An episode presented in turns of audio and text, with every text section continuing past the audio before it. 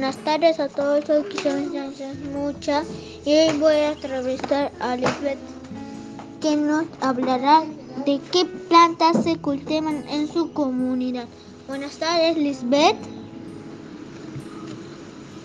¿Qué plantas se cultivan en tu comunidad de San Mateo?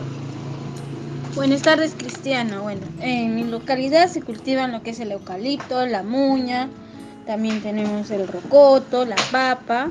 Hay una gran cantidad de se cultiva, ¿no? Porque es un clima húmedo, seco y húmedo ¿no es? ¿Por qué se cultivan esta variedad de plantas en tu comunidad? Bueno, porque el suelo es seco y a la vez es húmedo, es, es el campo, está el campo, la lluvia. Comúnmente ahí es, como es, el clima está seco, las plantas adquieren sus nutrientes, pero hay plantas que no, no pueden crecer, que necesitan más del sol. Ahí también hay heladas que tampoco no les deja crecer. ¿Cómo y en qué lugares se cultivan estas plantas? Bueno, comúnmente en la ciudad ciudad puedes en tu jardín puedes cultivar lo que es el rocoto, la muña, el eucalipto. Esas plantas se cultivan casi al, se puede decir, en, en las chacras, donde hay tierra que tenga un buen abono, ¿no? Buenos nutrientes para que puedan crecer las plantas. ¿Qué cuidados requieren para crecer y desarrollarse?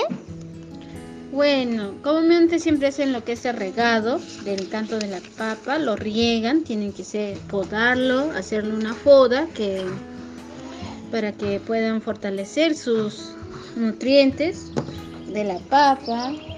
Bueno, la muña comúnmente solamente es, es plantado como una planta silvestre, crece en los cerros, no necesita mucho, solamente que esté con la luz del sol, el agua Acá de la papa sí se cultiva, ¿no? Hay que regarlo, siempre estar vigilando para que se pueda tener el cultivo de la papa, ¿no? ¿Cómo se utiliza? ¿Cuáles son sus beneficios? ¿Cómo se utilizan? Bueno, como la papa se utiliza para comer, son comestibles. La muña también eh, es muy beneficioso porque aparte nos cura de algunas enfermedades como la gripe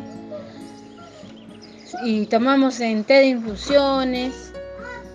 En ahí lo, lo tomamos, ¿no? Tanto el eucalipto como la muña son plantas que pueden ayudarnos a contra el resfrío.